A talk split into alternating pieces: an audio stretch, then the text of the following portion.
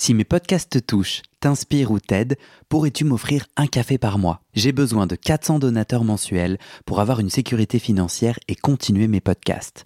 Je ne peux pas continuer bénévole, alors deviens un des 400 en m'envoyant tout de suite un email à guillaumefedepodcast.com. Merci. Salut, moi c'est Guillaume. J'ai fait 10 ans de psychanalyse. Un jour, je décide d'arrêter et de faire le bilan. Est-ce que la psychanalyse, ça marche? Et comment Dans ce podcast, des gens viennent chez moi me raconter leur toute dernière séance sur le divan et comment la psychanalyse les a aidés ou pas. Chaque témoignage est un chemin de vie et ses rebondissements, pas de montage, pas de coupe. Parfois, je joue au psychanalyste et parfois au patient. J'autoproduis ce podcast avec mes petites mains tout seul et j'ai besoin de vous. Si ce podcast vous touche, vous aide, je cherche 400 personnes prêtes à me donner 5 euros par mois. Pour faire partie des 400, envoie-moi un email tout de suite à guillaumefedepodcast.com. Bonne écoute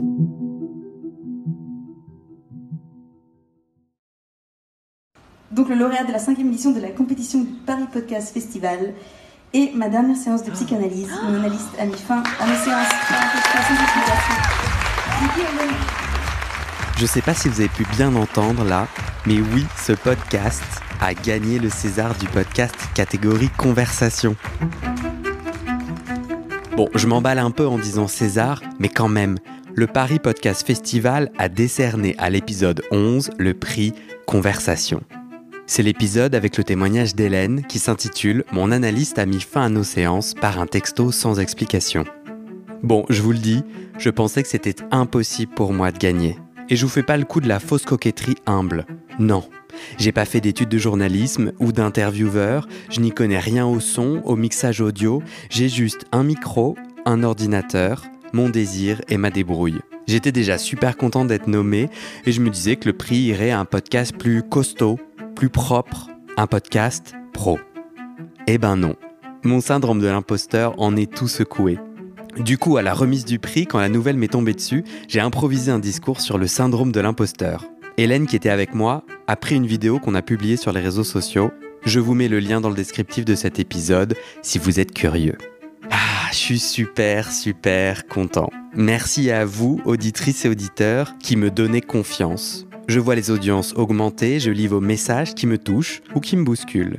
Un merci spécial à Jérôme, cet auditeur inconnu qui a envoyé le podcast à son amie Hélène, la convaincant de témoigner.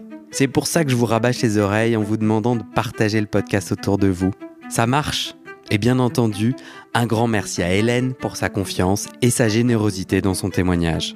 Alors je vous propose aujourd'hui la version longue de cet épisode primé, avec l'accord d'Hélène bien sûr une version non censurée dans laquelle vous en entendrez plus sur le témoignage d'Hélène et sur son chemin d'analyse.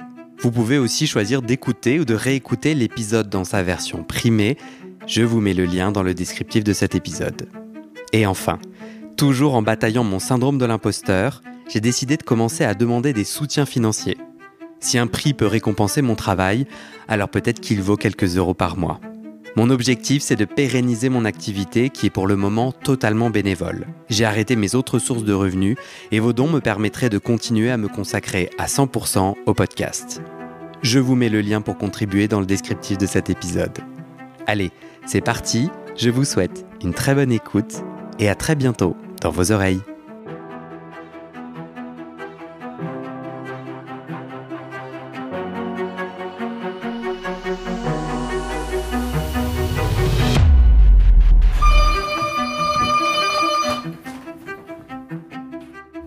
Allô, oui Hélène Salut Hélène Tu arrives à ouvrir? Bah non Ah c'est bon, c'est bon, Ça roule. Salut Hélène Ça va? On se... Tu veux qu'on se salue comment? On se salue, euh, oui, comme Fist. ça, ouais, check, Point. ouais, ça va. Enchanté, sois la bienvenue. Merci beaucoup. Ça te va sur le Là, canapé? Ouais, très bien. Tu peux mettre tes affaires ici Est-ce que tu veux commencer par me dire quelques mots à ton propos? Tu, tu as décidé d'être anonyme ou pas? Je, je peux garder mon prénom, euh, évidemment pas mon nom de famille, mais euh, mon prénom, ouais, pas de problème. Hélène. Enchanté. Ouais. Donc je te dis quelques mots sur moi? Ouais. Alors j'ai 43 ans, je suis une travailleuse de l'humanitaire, je fais longtemps du terrain et je suis rentrée depuis quelques années m'installer à Paris, depuis 2015 exactement. Est-ce que tu peux penser à quelqu'un qui tient à toi, qui t'aime? Et à ton avis, cette personne, elle dirait quoi pour te présenter, Hélène?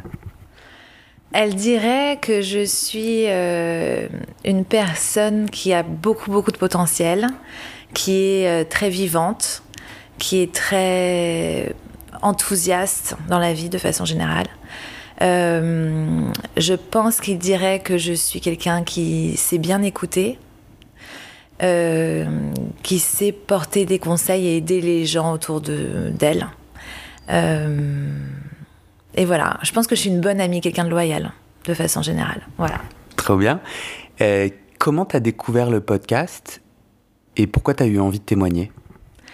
Alors, j'ai découvert le podcast déjà par une amie. Alors, j'arrive plus à savoir qui, mais il y a quelqu'un qui m'avait parlé de ce podcast en me disant c'est trop génial, c'est les dernières séances de psychanalyse des gens, c'est hyper intéressant. Mais moi, je suis pas du tout podcast à la base, donc j'ai pas été euh, chercher plus loin que ça. Et j'ai un autre très bon ami euh, qui m'en a parlé très récemment et qui m'a dit. euh, et qui m'a dit que je pense que ça m'intéresserait, que je devrais, euh, que je devrais euh, t'approcher, en tout cas pour témoigner, parce qu'il était au courant justement de ce qui m'était arrivé, et il pensait que c'était une bonne idée pour moi de, de le, le porter euh, sur un podcast, quoi, de, de le dévoiler au public. Ok, alors tu peux me dire combien d'années de divan tu as fait? Alors, il y a eu plusieurs séquences. Euh, dans ma vingtaine, je suis allée voir euh, un thérapeute qui était psychanalyste, mais c'était très, c'était pas très orthodoxe ces séances, on va dire. C'était euh, moitié assis, moitié allongé, moitié, euh, moitié des séances de trois minutes, moitié des séances beaucoup plus longues. C'était un lacanien, et j'étais allée le voir à la base parce que je, j'avais des petites angoisses et que je me suis très vite aperçue dans ma vie que euh, je voulais pas que ce soit la peur qui domine mes choix de vie. Je voulais pas que ce soit mes angoisses qui déterminent mes choix de vie. Et ça, je m'en suis aperçue assez tôt. Et donc, j'avais décidé d'aller consulter justement pour être sûre que mes, mes choix sont faits sans, sans peur. Ça, ça Est-ce que tu peux enlever tes bracelets? Bon, à vrai, un, un petit cliquetis, ça peut être, ça peut être joli. Mais c'est vrai que je préfère sans bracelet. Prends ton temps, prends ton temps. Et du coup, tu me disais, euh, première, première expérience de thérapie. Ouais. Première expérience pendant quelques années avec, euh, avec euh, donc un psy d'obédience lacanienne euh, qui m'a fait énormément de bien, qui m'a fait beaucoup avancer. Et, puis j'ai décidé après de partir sur le terrain à l'étranger, donc j'ai mis fin euh, de manière très très naturelle pour le coup, donc c'est pas celle que je vais raconter sur, euh, sur ce podcast, euh, à, cette, à cette thérapie. Et puis je suis partie pendant sept ans m'expatrier sur différents terrains. Donc il y a eu des terrains d'urgence, il y a eu des terrains de, de guerre. Et puis je suis rentrée. C'est un terrain. Un euh, tu travailles pour une ONG Je et un. pour une ONG, je suis à l'étranger et j'aide les populations, on apporte de l'aide, c'est de la solidarité internationale en fait, on apporte de l'aide aux populations dans le besoin à l'étranger. Et toi, ton poste, c'était quoi? J'ai eu différents postes, j'ai été chef de mission pour une ONG pendant deux ans et ensuite j'ai rejoint les Nations Unies et j'ai été ce qu'on appelle euh, euh, chef du monitoring, c'est-à-dire que je dois m'assurer que tous les programmes euh, se déroulent de la façon dont on avait prévu qu'ils se déroulent. Voilà, donc ça veut dire aller beaucoup à la rencontre des gens, aller beaucoup sur le terrain pour voir vraiment les projets, voir comment ils se passent et être sûr qu'ils se passent conformément à ce qu'on avait décidé. Donc pendant toutes ces années, pas de psychanalyse? Pas de psychanalyse pendant toutes ces années. Euh, et puis je vais bien, je suis vraiment euh, au summum de ma vie. je suis très contente, j'ai une grande réussite professionnelle, j'ai un, un compagnon, j'ai beaucoup d'amis, enfin je vais très bien. Et je rentre de, cette, euh, de ce terrain, donc je rentre d'expatriation, j'en ai un peu marre, je décide de revenir à Paris, j'aime beaucoup Paris et c'est ma ville natale et, et de m'y réinstaller. Et à ce moment-là, je développe euh, des symptômes très bizarres. J'ai des symptômes physiques, donc ça commence par un tremblement du doigt. Et puis, euh, de jour en jour, ça devient un tremblement de la main. Et puis, de, toute la, tout le bras qui devient engourdi avec ces espèces de, ouais, de tremblements. Et au bout de deux semaines, c'est tout mon corps qui tremble. Et qui tremble, qui ne s'arrête pas. Et comme je suis une grande hypochondriaque, je me suis dit, ça y est, je suis en phase terminale de sclérose en plaques ou de, Parkinson. Donc évidemment, je vais consulter. Et euh, les médecins, au départ, me disent non, mais c'est le stress, on voit pas, tout a l'air d'aller bien. Euh, Et j'étais, ah, mais je suis pas du tout stressée. Enfin, je rentre, ma dernière mission, c'était en Asie, c'était pas du tout un contexte justement de guerre, etc. J'étais très bien, euh, je vois pas quel est le problème. Et ils insistent, non, non, ça doit être le stress, ça doit être le stress. Et j'y crois pas une seconde. Et puis, euh, quelques semaines plus tard, c'est le 13 novembre. Et j'entends, euh, j'entends le Bataclan, j'entends euh, tout ce qui se passe à Paris de, de terrible. Et mes tremblements s'arrêtent dans la seconde pour ne plus jamais revenir. En fait, quand j'ai entendu dire que Paris était en guerre, je me suis calmée. Et là, j'ai pris conscience, donc évidemment parce que j'étais pas, j'avais entendu parler de ce, type de stress qui s'appelle des stress post-traumatiques. J'ai entendu parler de ça, enfin j'avais entendu parler de ça pendant, mes déplacements à l'étranger parce que beaucoup d'humani- d'humanitaires en sont euh, victimes. Et, euh, et donc je réalise que je développe un stress post-traumatique suite au, terrain de, de guerre parce que j'avais vécu deux ans quand même dans un conflit armé euh, en Syrie, donc du coup c'était quand même pas le plus, le plus light du monde. Et alors là, évidemment, je décide d'aller reconsulter parce que je réalise que malgré toute ma, ma trans, ce que je pense être une transparence vis-à-vis de moi-même, j'ai l'impression d'être très honnête, de m'exprimer très clairement, d'avoir beaucoup de gens autour de moi, enfin en tout cas d'amis euh, sur lesquels je peux compter, je peux parler de mes problèmes. J'ai l'impression de pas me voiler la face. Et en fait, cet épisode m'a rappelé que bah non, mon inconscient m'avait complètement fait occulter toute une partie de ce que j'ai vécu en Syrie, qui s'en est rappelé à moi, même pas mentalement, mais physiquement. Comme quoi, vraiment, mon conscient voulait vraiment rien entendre, quoi. Euh, donc je décide là, d'en- dé- je décide d'entreprendre une thérapie, euh, cette fois vraiment une analyse profonde pour nettoyer tout ça. Tu vas vers l'analyse, tu l'as dit, profonde. Euh, tu connaissais déjà la psychanalyse ou t'es arrivé à, à la psychanalyse avec quelles attentes? Pourquoi la psychanalyse et pas une autre thérapie? La psychanalyse, parce que là, je m'étais vraiment dit, c'est quelque chose en profondeur. Euh, la thérapie, je l'avais, euh, j'avais déjà eu des thérapies. Je vois comment on fonctionne. C'est beaucoup plus, on va dire, concret. C'est sur un problème à un instant T qu'on essaye de, résoudre. Euh, là, la thérapie, c'était vraiment de faire émerger des, des problèmes dont je n'aurais pas conscience. En fait, je voulais vraiment pouvoir me débarrasser, faire un grand nettoyage de fond. C'est comme ça que je le voyais. Et le point de départ, ça avait été en effet ce, ce- ce stress post-traumatique. Puisque, bah oui, enfin je comprends bien, puisque c'est ton corps qui t'indique et toi, ton mental ne semble pas euh, lié, enfin comprendre d'où vient le stress. Tu comprends pourquoi euh, ton, ton, tes symptômes corporels ont disparu au moment des attentats? Je je ne l'ai pas compris pourquoi, mais en tout cas, ce que j'ai ressenti dans mon corps, c'est ça a été tout d'un coup, ça y est, c'est une ambiance que je reconnais, c'est quelque chose que je connais. Et en fait, et c'est terrible, hein, parce que non pas du tout que les tragédies qui sont arrivées euh, me font plaisir, c'est absolument pas le propos du tout, parce que c'est terrible, et que d'ailleurs ça m'a hanté aussi par la suite euh, derrière. Mais, euh, mais, c'est, euh, mais c'était plutôt, oui, je, je, je, je me retrouve dans une ambiance que je, que je connais, ça y est, là je connais, je, je sais. Et parce qu'en fait, pendant deux ans, un peu plus même, parce qu'en fait, j'ai fait quatre ans en Syrie, mais les deux dernières années, c'était vraiment en plein théâtre de guerre. Euh, j'ai vécu deux ans de stress permanent sans vraiment le l'intellectualiser, c'est-à-dire que pour moi, quand on me posait la question, j'allais bien, mais j'avais vraiment un espèce de stress latent, une espèce de stress latent, euh, euh, qui était permanent, permanent, permanent, permanent. Je choisissais mes vêtements le matin en fonction de est-ce que si je me fais kidnapper, vaut mieux que je prenne ça parce que je serai plus à l'aise. Et puis je faisais mon testament très régulièrement, mais de manière très sereine. hein. Je faisais mon testament en disant voilà, j'ai une mission là demain que je, je la sens pas. Genre, j'écrivais à mon frère. Donc voilà, si jamais il m'arrive un truc, il y a ça, ça, ça, ça, ça. Voilà. Mais en fait, du coup, j'ai réalisé après que c'était pas normal du tout d'avoir ce genre de comportement et que ça dénotait d'une angoisse quand même de, de mort qui a été très très présente pendant longtemps. Donc tu commences une psychanalyse qui va durer combien de temps? Donc je commence une psychanalyse qui va durer trois ans et demi, donc pas avec la même personne que j'avais eu, euh, que j'avais vue avant euh, de partir euh, en mission parce que cette personne est décédée, malheureusement pendant que j'étais sur le terrain. Donc je choisis une autre, une autre thérapeute, mais je voulais que ce soit que ce soit quelqu'un de lacanien aussi puisque j'avais eu une très bonne expérience avec ce premier psy. Donc je cherche une psychanalyste lacanienne que je trouve sur internet. Euh, après beaucoup de recherches, beaucoup de, c'est marrant parce qu'il y avait beaucoup de, sites que j'ai visités et les psys de temps en temps font des fautes d'orthographe. Et du coup, je me suis rendu compte, à chaque fois que je voyais une faute d'orthographe, je disais ah non, je peux pas être avec cette personne-là.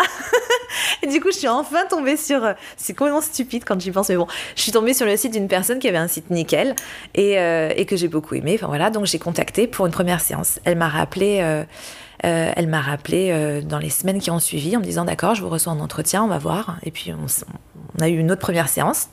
À la suite de quoi, elle décide euh, de m'accepter en psychanalyse avec elle pour commencer donc un travail qui a duré trois ans et demi. Est-ce que tu veux Déjà, comment tu te sens là? Est-ce que tu es bien installé Est-ce que tu est-ce que tu es confortable? Je suis très confortable. Ok, très bien. Est-ce que tu veux me raconter ce chemin de psychanalyse? Euh, Est-ce que, est que tu sais quels sont les nœuds que tu as travaillés? Et qu'est-ce qui s'est passé de ce stress dont tu me parlais avant? Alors, euh, évidemment, quand je suis allée la voir, c'était pour lui parler de cette première, enfin de ce stress post-traumatique que j'avais eu. Et à mon sens, c'était drôle parce que comme mes, tremblements étaient, s'étaient arrêtés, pour moi, bah, le problème était réglé. Donc en gros, voilà, on, partait de ça, c'était l'élément déclencheur qui m'a fait venir vous voir. Mais après, je veux pas parler d'autre chose, quoi. Et, euh, et donc, en effet, très vite, on a commencé à aborder des sujets euh, que j'avais déjà abordé lors de ma première psychanalyse. Alors des trucs vraiment basiques, hein, on va dire euh, le rapport à la famille, euh, le rapport à l'amour. euh, euh, C'était plutôt ça au début.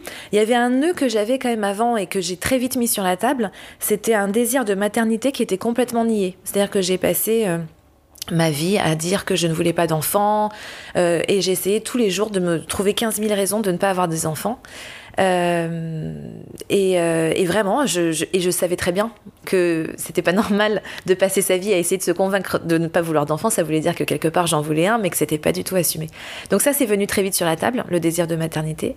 Et puis en fait, il y a eu des événements euh, tout au long de ces trois années qui finalement ne m'ont pas euh, permis d'aller explorer. Alors si, à chaque fois, c'était des événements qui m'ont permis d'aller tirer une petite ficelle, mais en fait, ça a été tellement des, événements qui ont chamboulé ma vie que finalement, je parlais beaucoup de ces événements présents, donc finalement de mon quotidien, plutôt que d'aller chercher au plus profond de moi euh, quels étaient les problèmes sous-jacents qui, qui dirigeaient encore ma vie actuellement. Ce qui fait que, en fait, très très vite après la première, euh, enfin les premiers mois de psychanalyse, je suis tombée enceinte de manière non prévue, mais le non prévu avec l'inconscient, euh, ça fait toujours rigoler. Euh, donc je suis tombée enceinte et à un moment donné où mon couple allait pas forcément super bien, ce qui fait que j'ai eu neuf mois de grossesse qui ont été très compliqués avec mon compagnon. Et on s'est séparés euh, peu de temps après la naissance de ma petite. Donc j'ai eu une rupture à, gérer. Et puis éduquer une enfant euh, seule, alors même si le papa est toujours présent dans sa vie, bien entendu, mais au quotidien c'était seul, c'était absolument pas mon modèle de vie à la base. Donc en fait j'étais rentrée dans toutes mes pires angoisses. C'est-à-dire que finalement, le fait d'avoir eu cet enfant, de l'avoir eu, de devoir l'élever seul, etc., c'était me confronter à tout ce que que j'appréhendais à fond avant de tomber enceinte. Euh, L'année d'après, mes parents se sont séparés après 40 ans de mariage. Euh, donc il y a eu des gros événements comme ça qui ont fait que euh, je me suis retrouvée en mode survie. C'est-à-dire que vraiment, j'allais voir cette, psy. et c'était les seuls moments de paix que j'avais. C'était les seuls moments vraiment de, de cocooning où j'étais dans cette petite dans, dans- sur ce divan, bien au chaud, extrêmement chaleureux, avec cette femme d'une bienveillance absolue, euh, d'une une espèce d'empathie euh, qui me touchait énormément. Euh, déjà, elle était très très belle. C'est une femme vraiment très belle avec une voix euh, assez cristalline. Donc, il y avait toute cette espèce d'ambiance très douce, très apaisante. Et j'y allais euh, à chaque fois. C'était ma bouée de sauvetage. C'était vraiment mon petit, euh, mon petit moment de où je me retrouvais moi, où je retrouvais mes forces et où elle me faisait comprendre que tout allait bien se passer. Tu sais, ce genre de personne qui va. Tu tu t'épanches, tu te, confies, il va te dire tout, tout va bien aller et t'y crois. Tu vois? Donc c'était vraiment euh, un moment d'apaisement chaque semaine. Euh, Est-ce que tu te souviens à quoi ressemblait le cabinet? Tu, parlais, tu parles vraiment d'une ambiance, d'un cocon. Est-ce que tu saurais euh, me le décrire? Euh, alors il y a eu plusieurs cabinets parce qu'elle a déménagé pendant notre euh, pendant les trois années d'analyse. Euh, le premier était relativement froid. Par contre, je me souviens d'une odeur que j'aimais beaucoup. Elle avait un parfum d'ambiance euh, qui était très très agréable, donc j'aimais beaucoup cette odeur. Le, le canapé était très confortable, euh, moelleux, euh, de velours, il me semble. Et puis à la fin, on est passé euh, dans un quartier que j'aimais absolument pas. Euh, très très très très euh, chic euh, qui correspondait tellement pas à moi donc j'aimais pas aller là-bas en revanche c'était toujours je retrouvais une ambiance très agréable quand j'étais chez elle je me rappelle d'une bibliothèque une grande bibliothèque quelque chose de très doux quelque- on se sentait un peu chez soi dans le dernier alors que dans le premier pas trop c'était plutôt euh, plutôt froid Euh, mais dans le dernier, euh, ouais, le dernier endroit, c'était plutôt chaleureux. Tu disais qu'elle te transmettait une empathie, qu'elle, en gros, avec elle, tu sentais que tout allait bien. Comment elle te transmettait ça? Avec beaucoup de douceur. Elle parlait avec énormément de douceur. C'est ça dont je me rappelle. Euh, elle était très. Enfin, à chaque fois que je lui parlais de quelque chose et que je- j'estimais que c'était peut-être pas forcément très grave, elle, mettait le point dessus. Elle me disait, mais prenez le temps de d'accepter le fait que bah si ça ça peut être grave ou si c'est normal que vous ressentiez ça et en fait elle me validait dans mes émotions c'était c'était surtout ça elle me validait je trouve dans mes émotions Euh, et du coup, ça m'apaisait beaucoup parce que j'étais pas en lutte avec moi-même à chaque fois de non, mais reprends-toi, mais arrête, t'es vraiment une gamine, etc. Il y avait pas ça. Il y avait beaucoup d'acceptation de ce que j'étais en fait. Et du coup je me sentais profondément aimée en vrai. J'avais alors après ça c'est le transfert hein, bien entendu on projette ce qu'on veut sur son psy mais moi j'avais vraiment ce sentiment que j'étais aimée. Et d'ailleurs c'est quelque chose qu'elle euh, mettait beaucoup en avant. Elle avait une page publique sur Facebook parce qu'elle a écrit des, elle a écrit des livres. Et, euh, elle parle beaucoup de cet amour patient euh, thérapeute. Et pour moi, c'était tellement vrai. C'était vraiment ce que je ressentais avec elle. Il y avait, euh, il y avait une, bienveillance absolue. En tout cas, c'est comme ça que, que moi je le vivais. Moi, j'entends presque plus une coach qu'une psychanalyse. Euh, Est-ce que tu as eu l'impression d'aller à la rencontre de ton inconscient? Parce que si tu es sans cesse validé et caressé, si tu me permets, est-ce que... Il y a clairement sous-entendu dans ma question, euh, mais, pas, mais, mais possiblement, en fait, une psychanalyse de bienveillance, c'est très utile et efficace. En tout cas, j'aimerais te demander, cette technique t'a-t-elle permise de, de dénouer ce rapport à la maternité et à la rupture que tu rencontrais? Absolument. En fait, je pense que ça m'a. euh, Alors déjà parce qu'il y avait aussi toute une, tout un, un volet d'interprétation des rêves dans Ok. lequel elle était très bonne. Euh, en tout cas, Tu peux me donner un exemple? Un exemple de rêve, bah alors justement, il y en avait un que j'ai fait quelques mois après, euh, même je me demande même si c'était pas une année après le début de mon analyse. Euh, je me souviens plus du rêve en tant que tel, mais en tout cas, je me souviens que c'était un rêve qui était extrêmement symbolique sur mon rapport de deuil que je devais faire par rapport à la Syrie. Donc c'est venu très très longtemps après ce stress post-traumatique, où en fait j'ai fait vraiment un rêve où, où euh, je me suis permis d'exprimer toute la douleur que j'avais eue en quittant ce- ce pays parce que j'y étais très très attachée, que je l'ai quitté parce que je ne supportais plus la guerre et voilà. Mais j'avais, euh, j'avais, euh, pour moi, je me sentais limite syrienne. Enfin, j'étais, euh, j'étais vraiment très très attachée à ce pays. Et quand je suis partie, pour moi, j'avais pas le droit de pleurer parce que moi, je rentrais dans ma patrie à moi, où j'avais mon pays, alors que les pauvres réfugiés. Tu comprends ceux qui sont là et qui doivent quitter ce pays malgré, euh, à l'insu de leur plein gré, comme dirait l'autre, euh, voilà, qui, n'ont pas choisi l'exil mais qui sont obligés pour sauver leur vie. Eux, ils sont à plaindre. Donc moi, qu'est-ce que je vais pleurer, petit expatrié euh, qui, a, qui a voilà, qui a très bien gagné sa vie en plus pendant la guerre, rentre, rentre chez, chez, voilà, chez elle. Je n'ai pas le droit de pleurer sur ça. Et en fait, je me suis rendu compte que le déni finalement de cette douleur-là a possiblement aussi été euh, amené à ce stress post-traumatique derrière. Pas, que, mais en tout cas, j'ai pris conscience de toute la douleur que j'avais d'avoir quitté ce pays. Et ça, ça m'a fait quand même vachement de bien. Euh, j'avais le droit de ressentir ça, tu vois, typiquement. Euh, Il y a eu d'autres rêves aussi sur, sur, sur la maternité, en effet, qui m'ont permis de qui m'ont permis de- d'appréhender beaucoup mieux les choses, en tout cas d'être beaucoup moins angoissée sur, ma façon de le vivre, de vivre cette maternité. Donc oui, pour l'interprétation des rêves, moi je trouve qu'il y a eu quand même de gros nœuds qui avaient été dénoués grâce à ça. Euh, et après, en effet, après, tu as peut-être raison dans le sens où c'était plus une béquille dans la vie de tous les jours finalement. Tu vois que vraiment une vraie, comme je te disais, c'était les événements qui nous guidaient. Donc euh, j'allais plutôt chez elle dans l'urgence, c'est-à-dire il se passe ça ou je vis ça j'ai pas vraiment le temps finalement d'aller très très profondément euh, au fond de moi. Donc j'ai pas forcément expl- exploré tous les sujets que je, je vais souhaiter explorer quand j'avais commencé cette, cette analyse. Mais après, euh, de par les événements, j'allais quand même titiller, euh, tu vois, ces choses-là qui me, qui me rongeaient quelque part, quoi. Donc, au fur et à mesure de sa psychanalyse, tu euh, ressens du bien-être. L'impact concret de la psychanalyse pour toi, c'est un bien-être quotidien, un espace où tu peux explorer la maternité, le deuil. Est-ce qu'il y a d'autres nœuds que tu as travaillé pendant ces, années? Euh, tu sais, je vais résumer le truc quand je me souviens d'un d'un ami à moi qui me disait euh, tu sais, tu dois avoir une psy excellente quand même, parce que pour pas être sous médoc avec tout ce que tu es en train de vivre, c'est qu'elle est vraiment forte, quoi. Et je pense que c'était ça. J'irai pas je, je n'irai pas jusqu'à te dire que c'était un bien-être quotidien, parce que moi, dans mon quotidien, j'étais au bout de ma vie pendant ces trois ans. Euh, par le, encore une fois, par les événements, par le fait que je me suis retrouvée en maman célibataire avec un petit bébé qui dormait pas la nuit, qui m'épuisait. Enfin voilà, il y avait des parents qui n'étaient pas présents parce qu'ils se déchiraient entre eux. Enfin voilà, donc j'étais, j'étais seule livrée à moi-même dans vraiment un truc qui était très compliqué quoi. Euh, en revanche, ça m'a permis justement de pas sombrer. Donc c'est pour ça que je vois comme une béquille plus, c'est-à-dire que ça m'a vraiment permis à passer toutes ces étapes-là sans sombrer, sans rentrer dans une dépression. Mais en revanche, ça m'a pas permis de, de, de sortir des, des rapports, euh, tu sais, des jeux de rôle que tu as avec tes proches. Tu sais, et en mets là-dedans et tu n'arrives pas à faire le pas de côté qui va te permettre de sortir du comportement. Ce qui fait que quand je me suis par exemple séparée avec le, père de ma fille, on s'est séparés au départ dans des conditions très dures. Euh, c'est une rupture compliquée. On était très fâchés. Euh, et ça a été très très difficile de avoir des rapports euh, sereins.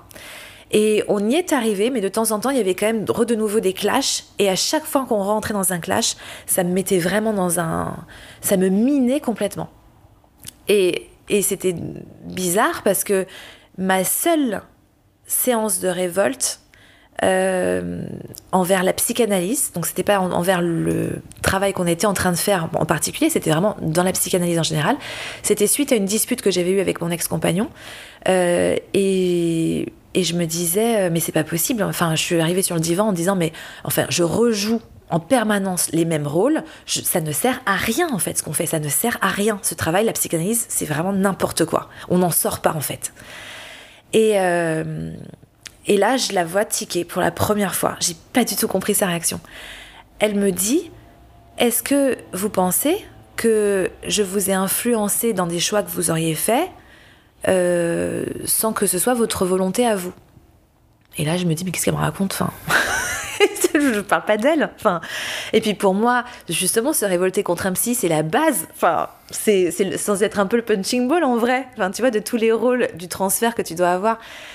Eh, le psy d'avant, ils s'en étaient pris plein la gueule. Enfin, tu vois, je, je captais pas. Là, je me suis dit, en trois ans où j'ai été un élève modèle, entre guillemets, là, tout d'un coup, je me révolte un petit peu. Et encore, c'était du soft. Hein. J'étais vraiment juste, je comprends pas, en larmes un peu de ma vie, c'est de la merde, je comprends pas pourquoi j'en suis toujours là, etc. Et, et là, je vois vraiment qu'elle qu'elle essaye de se justifier dans son rôle. Et je. Encore une fois, les bras m'en tombent. Et je termine cette séance où, comme à chaque séance, elle me disait à la fin quand est-ce que vous voulez qu'on se revoie, même si on savait qu'on se revoyait chaque semaine. Donc à chaque fois, je lui disais, bah, la même heure, la, semaine prochaine, etc. Là, elle me dit la même chose, mais je vois dans son regard, elle me le dit beaucoup plus sèchement. Elle me dit, euh, bon, quand est-ce que vous voulez qu'on se voit? Et je la sens dure, je vois dans son regard plus de bienveillance, je ne comprends pas ce qui se passe. Je soupire un petit peu et puis elle me dit mais peut-être que vous avez besoin de temps Hélène, peut-être que vous avez besoin de temps pour reprendre une séance et là je dis bah non, non, on va se revoir la semaine prochaine. Elle me dit bah la semaine prochaine il y a les vacances donc on se reverra après les vacances à telle date et elle me donne une date. Et je dis euh, bon bah d'accord très bien et je sors euh, je sors et je ne savais pas que c'était ma dernière séance de psychanalyse. Sérieux? Voilà. Suite à ça, euh, les deux semaines passent et le rendez-vous approche et là, je reçois un texto d'un numéro que je ne connais pas. Donc, sachant qu'à chaque fois que je communiquais avec elle, j'avais son numéro de téléphone, je ne sais pas si c'était un perso ou un pro, mais en tout cas c'était un 06, et on communiquait par texto. Donc, c'était plutôt euh, euh, je vais être en retard, désolé madame S, ou alors euh, est-ce qu'on peut juste décaler la séance à tel autre jour? Enfin, ça, se résumait à ça, hein, nos échanges par, par téléphone, elle était toujours très réactive. Et là, je reçois un texto d'un numéro que je ne connais pas qui me dit Nous sommes le secrétariat de Madame S. Euh, euh, nous tenons à vous dire que vous, Madame S ne pourra pas assurer la prochaine, euh, séance de, psychanalyse et elle ne pourra pas reprendre rendez-vous avant un mois et demi. Donc je réponds, d'accord, est-ce que je, rappelle moi pour reprendre rendez-vous? Est-ce qu'elle me rappelle ou comment ça se passe? Pas de réponse. Je suis très étonnée déjà de l'existence de ce secrétariat dont je n'avais en trois ans et demi, jamais entendu parler. Et puis, euh, bon, et là, je me dis tout de suite, ah, il lui arrivé un truc hyper grave. Si c'est pas elle qui m'appelle, enfin voilà, il, lui, il y a eu un accident ou elle est gravement malade, il y a un truc quoi. Et donc, je passe un mois d'angoisse, parce que quand même, j'attendais mes séances de psychanalyse comme une petite bouée de sauvetage, moi, chaque semaine. Et euh, un mois et demi passe, et on se rapproche de la date à laquelle elle était censée reprendre ses séances, en tout cas avec moi. Et, euh, et puis là, dévorée par la curiosité, je décide d'aller sur Facebook pour, euh, pour voir sur sa page s'il y a eu un indice de qu'est-ce qui se serait passé. Et là, je découvre avec stupéfaction qu'elle postait un article deux ou trois jours après le rendez-vous qu'on devait avoir et qui m'avait été euh, annulé par le, le secrétariat, un article où elle dit qu'elle revenait d'un voyage au Japon euh, qui était merveilleux, qui l'avait beaucoup inspiré pour ses séances de psychanalyse avec ses patients, et puis elle repart de l'amour qu'elle a envers ses patients, etc. Enfin, un truc tout à fait normal. Mais là, je comprends qu'en fait, tout va bien, qu'elle était au Japon, qu'elle revient. Alors, je sais pas pour quelle raison elle pouvait pas continuer ses séances, mais en tout cas, donc je suis un petit peu sidérée quand même, je comprends pas du tout ce qui se passe. Et je lui envoie un texto sur son perso en lui disant euh, voilà madame S je comprends pas trop j'ai cru qu'il vous est arrivé quelque chose de grave. Euh, j'ai eu un message d'un secrétariat dont je ne connaissais pas l'existence. Euh, je vois sur votre page Facebook que en fait vous allez bien. Est-ce que vous pouvez juste me confirmer qu'on reprenne bien les séances à partir de la semaine prochaine? Et elle me répond euh, je suis désolée, Hélène, que vous soyez fait du souci. En effet, il n'est rien arrivé de grave à proprement parler. En revanche, je ne pourrai pas reprendre les séances avec vous dans un avenir qui me, dans un avenir proche. Donc, je peux vous conseiller d'autres psychanalystes, si vous le souhaitez. et là, et là, si tu veux, je, mais je, je- la baffe. Je, me suis dit, mais, mais qu'est-ce qu'elle me raconte? Enfin, qu'est-ce qu'elle me fait? Donc, je lui réponds, je dis, mais mais, Madame S, je comprends pas. Je, je ne comprends pas, je ne vais pas bien, je ne comprends pas. Et je lui mets juste en suspens, ce je ne comprends pas. Sous-entendu, appelez-moi, faites quelque chose. Et je n'ai jamais, à ce jour, reçu de réponse. Jamais. Voilà, j'ai jamais su ce qui s'était passé.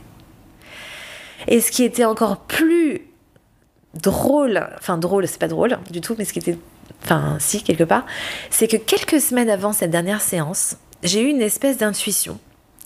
Et je lui ai dit, Madame S, j'ai très peur que vous partiez. Et elle m'a dit, euh, comment ça? J'ai dit, ben, je sais pas, euh, vous pouvez peut-être décider de changer de vie un jour, de faire autre chose, et dans ces cas-là, comment je ferais? Et elle m'a dit, mais enfin Hélène, vous savez, euh, quand on est psychanalyste, on sait qu'on s'engage avec des patients sur de nombreuses années. Un, un changement de vie, ça peut arriver, mais ça se prépare. Donc ne vous inquiétez pas. Et ça, je, je te mens pas en te disant ça, Guillaume, ça devait être deux ou trois séances avant qu'il se passe qui s'est passé. Et alors, évidemment, ça a été l'effondrement. hein. Après ça, je me suis, j'avais l'impression d'être larguée par mon mec. C'est pas compliqué. C'était une vraie rupture affective. Vraiment, je l'ai vécu comme ça, sans aucune explication. Tu sais, la pire des façons. Enfin, tu ne sais pas. Est-ce que c'est moi toute seule? Est-ce que c'est tout le monde en fait? Est-ce qu'elle a arrêté de faire de la psychanalyse? Je ne savais rien. Je ne savais pas, et je n'arrivais pas à savoir euh, ce qu'il fallait que je fasse. Alors, comme j'aimais énormément cette femme quand même, je voulais toujours lui trouver des excuses. Donc je me suis dit, il doit y avoir une raison. Peut-être que, en plus, c'est des lacaniens. Les lacaniens, ils sont un peu chelous. Donc ça doit être, un, ça doit être un- une, méthode de, thérapie. Je pense que ça- fait ça dans un but thérapeutique. Donc je prends vite rendez-vous avec un collègue euh, que j'avais euh, qui travaillait avec nous, un, un psy en lui demandant un rendez-vous en urgence, en lui disant, s'il te plaît, dis-moi, est-ce que est-ce que c'est possible que ce soit quelque chose de à but thérapeutique Et alors, il était un peu emmerdé parce qu'il me dit, euh, alors écoute, il me fait, oui, c'est normal. Peut-être qu'en effet, elle voit que euh, vous n'avancez plus dans le travail et que ça serait bien que tu changes de psy, etc. Il m'a dit, mais c'est vrai que moi, ça ne viendrait jamais à l'esprit d'arrêter aussi brutalement une séance. C'est-à-dire que si en effet, ça peut m'arriver de ne pas pouvoir continuer avec un patient, je vais le recevoir en séance et lui expliquer que je ne peux pas continuer avec lui pour X raisons. Peut-être un transfert qui se passe mal, peut-être Il y a mille raisons qui sont tout à fait valables et qui peuvent euh, justifier un arrêt euh, de psychanalyse comme ça. Mais là, c'était d'une violence inouïe pour moi.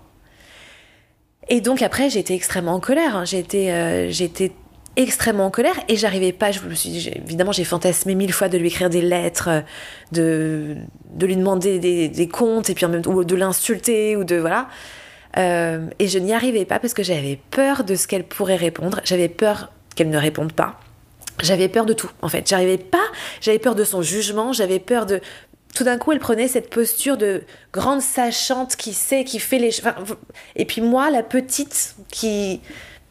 Je savais pas quelle était la bonne façon pour moi de réagir. Et donc j'ai laissé décanter. J'ai laissé décanter pendant, euh, pendant très longtemps. Pendant euh, près de deux ans, en me disant évidemment hors de question que je retourne voir un psy de toute ma vie. C'est même pas la peine. Euh, bon, j'en suis revenue.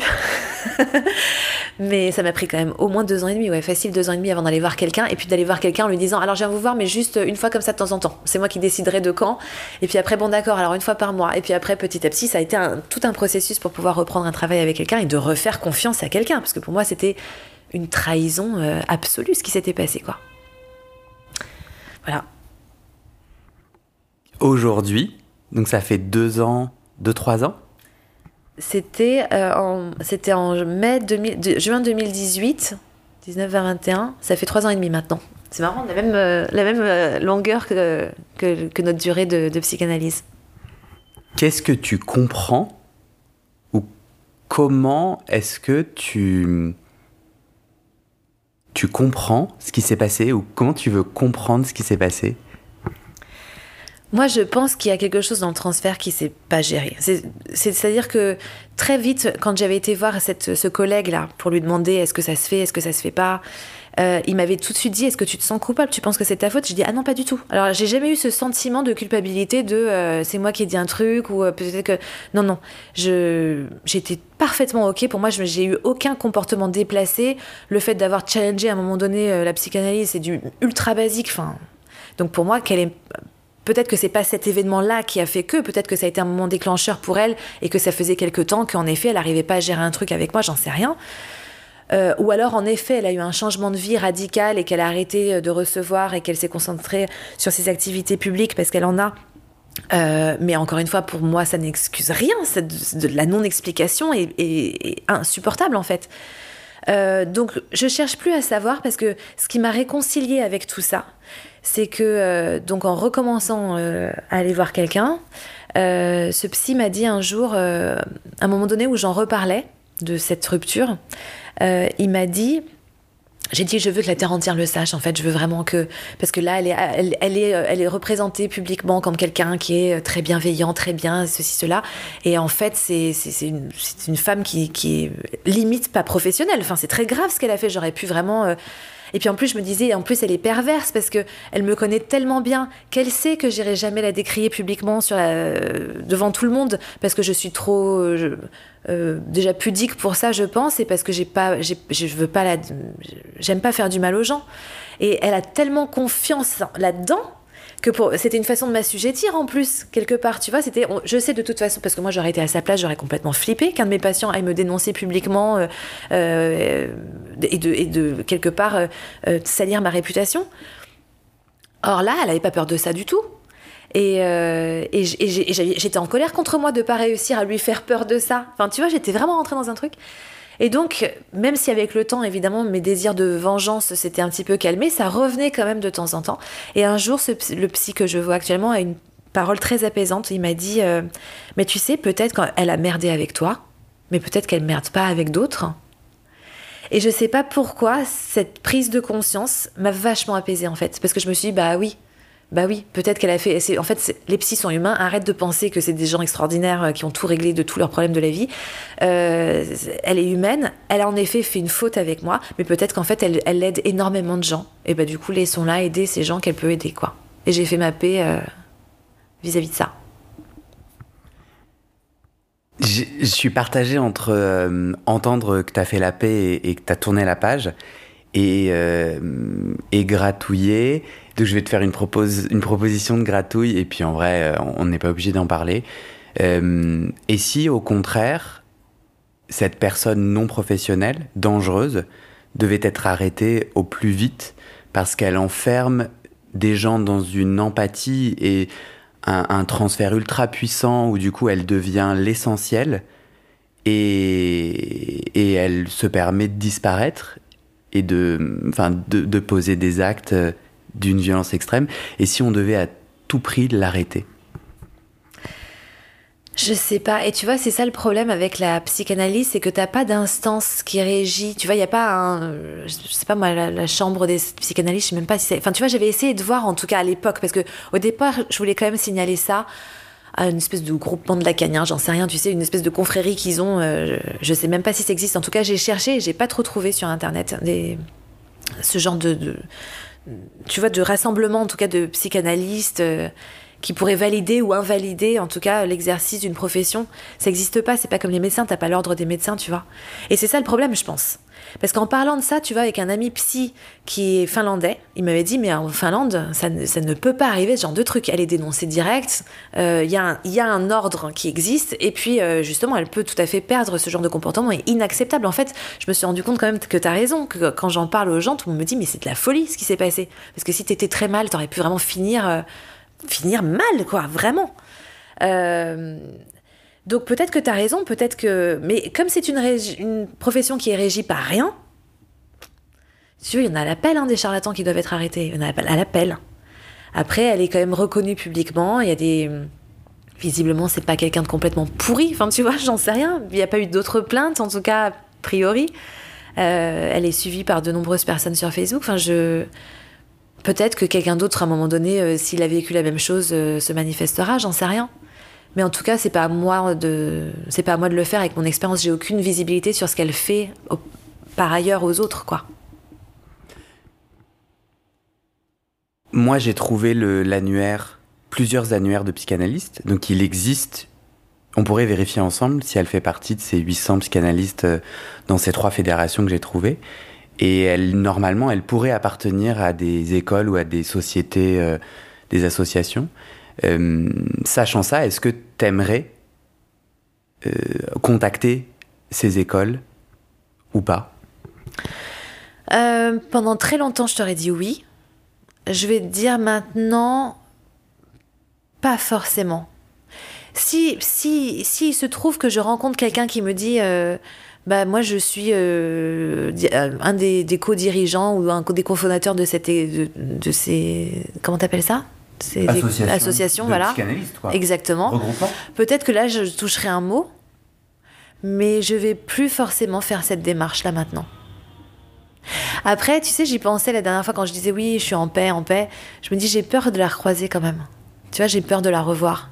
J'ai peur de quelle serait son attitude, quelle serait mon attitude. Est-ce qu'elle ferait comme si elle me connaissait pas? Comment moi je réagirais? J'ai peur. Et euh, enfin, c'est une peur, c'est pas une peur de. J'ai peur pour moi, tu vois ce que je veux dire, mais j'ai j'ai une appréhension par rapport à ça. Donc en effet, c'est pas complètement apaisé parce que ça reste une souffrance. Je pense de la même façon que quand tu t'es engueulé avec quelqu'un qui t'est très proche et que tu, le parles, tu lui parles plus, de le revoir, ça serait un peu bizarre, tu vois. Tu ferais peut-être comme si, euh, comme si tu le connaissais pas. Pourquoi c'était important pour toi de témoigner quelque part? Est-ce que ça remue pas ton couteau dans la plaie? Non, justement, j'ai l'impression que ça ferme un chapitre. Tu vois, ce témoignage, j'ai l'impression qu'il ferme le chapitre. Euh, parce que parce que c'était encore, je vais te dire, les, les- dans les six derniers mois, justement, c'était revenu un petit peu à la surface. Euh, J'avais fait un rêve, justement, où elle, où elle réapparaissait. Et, euh, et ça m'avait un peu déstabilisée. J'ai recommencé un peu à penser à elle. Après, j'ai entendu aussi qu'elle avait des activités publiques. Enfin, donc, son nom m'est réapparu. Tu vois, j'ai entendu parler d'elle et tout. Donc ça m'a un petit peu euh, déstabilisée. Mais comme je te disais, avec ce psy, j'avais eu cette, il a eu cette, cette parole apaisante qui m'a quand même libérée d'un poids de quelque chose, même s'il y a encore un petit truc, mais ça m'a quand même libérée de quelque chose. Et, euh, et, je, trouvais que ton l'option de témoigner là, c'était parfait. Parce que je, la, je ne la mets pas à charge, je- je- elle reste anonyme, Madame S. Par contre, elle, elle se reconnaîtra si elle entend ce podcast, parce que je l'appelais comme ça, Madame S, entre nous, quoi. Euh, et donc qu'elle sache ce que ça m'a fait. C'est important pour moi. Si jamais elle l'écoute, si jamais elle l'écoute pas, c'est pas grave. Euh, et puis en même temps, voilà, elle est pas. euh, tu vois, je la, je la, je l'injure pas sur la place publique. Tu vois, sa, réputation est intacte, quoi. Donc pour moi, c'était un bon compromis. Comment tu, si on sort de cette rupture avec Madame S et que tu regardes d'autres ruptures, c'est un des nœuds dont tu parlais, je crois, dans ta psychanalyse, euh, le lien. C'est un peu moi qui ai mis le mot de rupture, mais le lien, bon, tu acquiesces. Euh, Qu'est-ce que cette psychanalyse et cette fin que tu viens de décrire Qu'est-ce que on a entendu la, souffrance, la violence que je veux pas occulter. Qu'est-ce que ça t'a appris? En quoi ça te, ça te fait voir des choses sur justement ces rôles dans lesquels tu te mets sans cesse? Ah bah dis donc t'es, t'es perspicace quand même parce que en effet euh, ça fait beaucoup écho à des ruptures affectives que moi j'avais eues dans ma vie. Euh, dans les relations amoureuses, alors euh, j'ai pas eu que des trucs comme ça, mais, euh, mais ça m'est quand même arrivé des, des, des ruptures, en tout cas une grosse rupture par texto euh, sans explication. Je, ça, j'avais déjà eu ça. Euh, et c'est vrai que c'est, ça, ça me renvoyait en plus à quelque chose de très violent, justement. Après, même dans ma vie, euh, dans ma vie familiale, j'ai eu des ruptures avec des personnes très très proches, sans trop d'explications comme ça du jour au lendemain. En fait, c'est- c'est- cette rupture de je te laisse tomber sans aucun euh, comment on va dire sans aucun euh, signe précurseur. Tu vois c'était ça le truc. C'est que ah, on, on m'aurait dit ça il y a quelques années quand j'avais commencé ma psychanalyse avec Madame S j'aurais dit mais elle jamais de la vie. Jamais de la vie. J'avais une confiance absolue. Et je me demande même je vais te dire dans ma vie si j'ai déjà fait confiance à ce point à quelqu'un. Donc en effet cette rupture elle m'a profondément ébranlée. Évidemment que ça a un impact jusqu'à maintenant on va dire dans ma vie parce que je, je vais plus donner ma confiance très très facilement. J'ai bien entendu des amis loyales que j'adore et que j'ai depuis très longtemps et que je sais sur qui je peux compter, etc. Je parle de nouvelles amitiés, en tout cas de personnes, de nouvelles personnes qui vont rentrer dans ma vie. Pour moi, c'est, euh, c'est, tu peux, tu peux, je peux me faire une idée sur toi pendant très longtemps et découvrir au dernier moment que tu n'as rien à voir avec ça. Donc j'ai, j'ai ce petit trauma, on va dire, tu vois, de euh, attention, on ne connaît jamais quelqu'un. Et en vrai, tu vois, ça devrait pas être applicable à un psy parce que le, psy, t'es pas censé le connaître. C'est lui qui te connaît, tu vois, c'est toi qui lui raconte tes trucs. Lui te raconte rien. Moi, Madame S, je sais quasi rien sur elle à part deux trucs. Et c'est pour ça que ça me fait flipper parce que c'est des choses où je sais qu'elle aime, elle aime, euh, elle a les mêmes goûts que moi euh, sur des activités, euh, on va dire, culturelles. Et parfois, du coup, j'ai peur de la trouver dans ce genre de rassemblement ou d'activité. Mais c'est tout ce que je sais d'elle. Tu vois, j'en sais rien. Moi, si elle est mariée, elle a des enfants, euh, je, ne sais rien. Donc, en effet, je ne la connais pas, cette femme. Tu restes sur un transfert, tu vois, tu restes sur une image que tu t'es fait d'elle, quoi. Mais malheureusement, j'ai déporté ça sur mes relations dans ma vie. Donc, ceux que je rencontre, les nouvelles personnes que je rencontre, je suis très méfiante. Ça veut pas dire que je vais pas les fréquenter, je vais plus rentrer en relation, mais par contre, je vais vraiment euh, avoir plein, plein, plein de garde-fous. Et ça, je pense que c'est pas quelque chose de positif, du coup, tu vois. J'ai- pas du tout envie d'évoluer comme ça dans ma vie. Je suis quelqu'un de très vrai, de très spontané. J'ai pas du tout envie d'avoir de, de la méfiance euh, euh, envers les nouvelles personnes que je rencontre, quoi. Mais en tout cas, la vie m'apprend ça pour le coup. Enfin, c'est quelque chose de récurrent, tu vois. Du coup, le nouveau euh, thérapeute, est-ce que c'est une psychanalyse ou est-ce que c'est une autre forme de thérapie? Non, pas du tout. C'est une autre forme de thérapie. Donc, je suis repartie sur quelque chose de beaucoup plus, on va dire, euh, léger. Euh, je suis pas allongée, je suis face à lui. C'est un homme. Euh, on parle. C'est très très détendu. C'est quelqu'un que je connaissais déjà d'avant, dans, hors contexte euh, psychologique, on va dire, enfin en tout cas de travail. Donc ça fait vraiment un truc complètement pas orthodoxe, tu vois. Mais ça me convient parfaitement. C'est exactement ce, dont j'ai besoin maintenant. C'est quelqu'un, euh, voilà, j'ai réussi à avoir confiance en lui, enfin à avoir confiance en lui, parce que lui, il, il m'a pas déçu de quoi que ce soit pour l'instant. Mais en tout cas, voilà, j'ai confiance. Je lui dis les choses. On a une relation euh, que je dirais presque amicale. Tu vois, ça fait presque comme si j'allais voir un pote quelque part. Euh, et en même temps, il est très très fort à chaque fois pour sortir quelque chose d'une séance que j'avais pas vue. Et j'estime encore une fois que je suis assez clairvoyante entre guillemets. Tu vois, j'ai quand même beaucoup bossé sur moi-même et tout ça, donc j'arrive à repérer un petit peu les nœuds. Il arrive toujours à me sortir quelque chose que j'ai pas vu, à me mettre à faire ce pas de côté qui fait que ouais, ça m'aide énormément. Je vais le voir pas toutes les semaines. Euh, voilà, c'est beaucoup plus détendu. C'est une, on va dire, c'est une thérapie euh, hyper détente, quoi. Et si tu regardes vers le futur, euh, quelle est la Hélène que tu essaies de construire? Quels sont les nœuds encore aujourd'hui sur lesquels tu as envie d'évoluer et qui font que tu continues un, un chemin euh, de thérapie, de psychothérapie, de psychologie? Euh, j'ai une angoisse très forte encore, et surtout depuis que je suis devenue maman, et surtout encore pire depuis que je suis maman célibataire, euh, j'ai une angoisse très forte de la mort. J'ai très peur de, j'ai très peur de, j'ai très peur de mourir et de laisser mon enfant euh, petit, sans, voilà, sans personne, sans aide, euh, même si elle a son papa et qu'il s'occuperait très bien d'elle, bien sûr. Mais j'ai, une grosse angoisse par rapport à ça, qui encore régi ma façon d'être, tu vois, sur certains points, et ça me saoule parce que c'est lourd et que j'ai pas envie de faire porter ça à ma petite. Donc ça, j'aimerais pouvoir me, dépatouiller de ça. Et après, d'autres euh, d'autres rapports conflictuels que j'ai, familiaux aussi, que j'aimerais pouvoir surmonter parce que, parce que voilà, on avance en âge, que la vie, elle est pas, on n'est pas éternel et que c'est con, tu vois, de pas arriver à pouvoir avoir des rapports un peu plus assainis. Et puis après, la petite cerise sur le gâteau, si j'arrive à avoir une, une relation... Euh, euh, une belle de reconstruire une belle relation amoureuse je dis pas non mais là pour le coup c'est pas mon essentiel je, je suis pas voilà, si j'ai peut-être que pour l'instant je m'en empêche parce que je suis beaucoup trop prise par d'autres préoccupations qui ne devraient pas être des préoccupations, tu vois, et que si je suis débarrassée de ça, j'arriverai peut-être à m'ouvrir à autre chose, ce que pour l'instant je suis pas capable de faire encore, mais euh, mais je suis bien. En tout cas, en ce moment, je suis bien. Tu viens de me raconter ton chemin de psychanalyse. J'ai entendu plein de positifs, de choses où, où ça t'a aidé, ça t'a nourri, ça t'a dénoué, euh, jusqu'à ce dénouement, jusqu'à la fin, euh, qui t'a hum, profondément euh, meurtri. Qu'est-ce que tu fais de cette histoire? Enfin, Est-ce que, hum, est-ce net net, l'addition finale, elle ressemble à quoi? Qu'est-ce que tu en penses au final de, ce chemin de psychanalyse? Je suis très heureuse de l'avoir fait parce que ben, je pense que si j'avais pas commencé cette analyse, je crois pas que je serais maman aujourd'hui, vraiment. Euh, ça m'a quand même vraiment dénoué euh, par rapport à ça en tout cas, et ça, ça vaut tout l'or du monde en vrai. Euh, et puis, et encore une fois, ça a été, ça a été des pansements quand j'allais. Été, on va dire que euh, ça a été de la médecine de guerre. Tu vois, j'étais en guerre pendant trois ans dans ma vie, et ça, ça, ça a mis des pansements sur mes plaies pendant trois ans.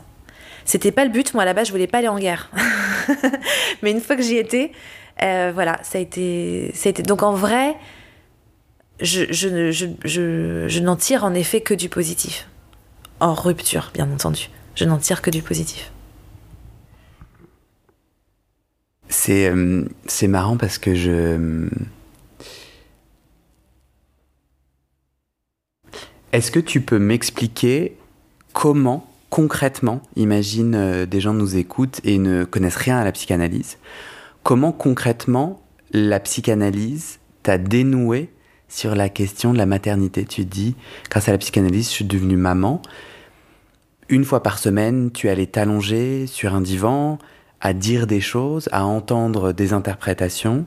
Est-ce que tu comprends la maïotique qui t'a permis de devenir maman via la psychanalyse? Absolument pas. Parce qu'en plus, je parlais pas de ça, hein, forcément. Tu vois, je parlais, j'abordais vraiment d'autres sujets. Peut-être que c'était quelque chose de, de là. Je m'en rappelle absolument pas. Je n'ai aucun souvenir de ça. Tout ce que je peux te dire, c'est que pendant, j'étais pendant cinq ans très amoureuse du papa de ma fille et que, et que je, je, je luttais contre cette, ce désir d'enfant, vraiment, hein, en me persuadant, lui disant, alors que lui, il en voulait et que je, je- me disais non. euh, euh, ça sert à rien, c'est n'importe quoi, de toute façon le monde dans lequel on vit, enfin les, tout- toutes les phrases que, tout- que tu peux entendre sur des gens qui veulent se justifier pour pas avoir d'enfants et qui parfois sont très très sincères, hein, qui le pensent très sincèrement, sauf que moi je le pensais pas sincèrement, c'est ça le truc. Euh, et que mais six mois après, je tombe enceinte. Tu vois, je commence, même pas. Je commence, dé- dé- décembre, je commence ma, thérapie, et en, en avril, euh, fin avril, je suis enceinte quatre mois après. Donc il s'est passé des choses, il y a eu des rêves, je pense, des choses qui ont fait que tout d'un coup, imperceptiblement, ce sujet devenait acceptable. Tu vois, ça devenait acceptable. Et après, ça n'a pas été quand même un truc préparé. Encore une fois, tu vois, on s'est pas assis avec mon mec en se disant, allez, on se met d'accord. On... non. C'était encore une fois un accident, entre guillemets, mais un accident qui a été provoqué par un inconscient. En revanche, ce que je peux te dire, ce que je me souviens, parce que finalement, le travail de psychanalyse, je pense qu'il a été plus euh, réel euh, avec mon premier psy qu'avec elle, puis comme je te disais, c'était plutôt quelque chose de réaction à l'urgence avec elle. Avec mon premier psy, il y avait quand même plus un travail en profondeur. Et je me souviens qu'il me parlait, je comprenais rien de ce qu'il me disait. Et, et je me dis, et il me disait, mais je disais, mais je comprends rien de ce que vous dites, parce que lui, pour le coup, je te disais, il s'en prenait plein la tête tout le temps. Et il me disait, mais c'est pas à vous que je parle, c'est à votre inconscient. Et des années plus tard, il y a des phrases qu'il me disait qui sont restés dans ma tête et que je comprends. Je me dis, mais c'est ça qu'il voulait dire, mais c'est ça qu'il voulait dire. T'as un exemple? Ah, attends, il faudrait un peu de temps pour m'en rappeler. Euh,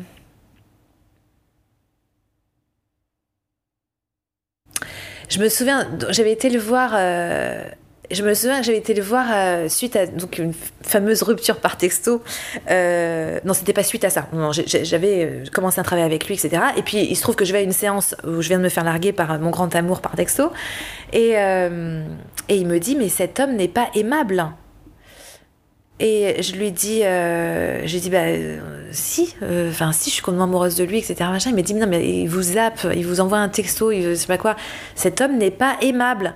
J'ai dit, mais si, puisque je viens de vous dire que je suis amoureuse de lui. Enfin, on s'en fout, il est beau, il est canon, il, a, il, il fait de la musique, euh, c'est tout ce que je rêvais d'un mec. Et, et, euh, et il faisait que de me répéter cette phrase. J'ai dit, mais arrêtez de me répéter la même chose. Enfin, ça n'a aucun sens ce que vous êtes en train de me dire, puisque moi, je suis amoureuse de lui. Et en fait, ce qu'il voulait me dire, c'était tout, tout ce qu'il est, ce que vous me décrivez, ce ne sont que des choses qui font qu'un un être ne peut pas être aimable, puisqu'il est méchant avec vous, qu'il vous traite mal, que ceci, cela. Donc vous co- comprenez que ce que vous avez en rapport avec lui n'est pas de l'amour, c'est un attachement prise d'un piège dans un jeu de je sais pas quoi, mais ce n'est pas de l'amour, il n'est pas aimable puisque cet homme n'est- pas, ne fait pas des choses gentilles qui font qu'on peut l'aimer. pas... Tu vois, c'était, il jouait beaucoup sur les mots comme ça. Euh, je me souviens un jour, je lui avais dit aussi, euh, j'ai trop peur, j'avais des angoisses de violence, tu sais. Et j'ai dit, mais franchement, je pourrais être un serial killer. Moi, enfin, je me, si je me laissais aller, je pense que je pourrais buter la moitié de la population. Il m'avait dit, vous êtes un serial killer. Vous, êtes, vous avez dit un serial killer. Vous êtes une femme.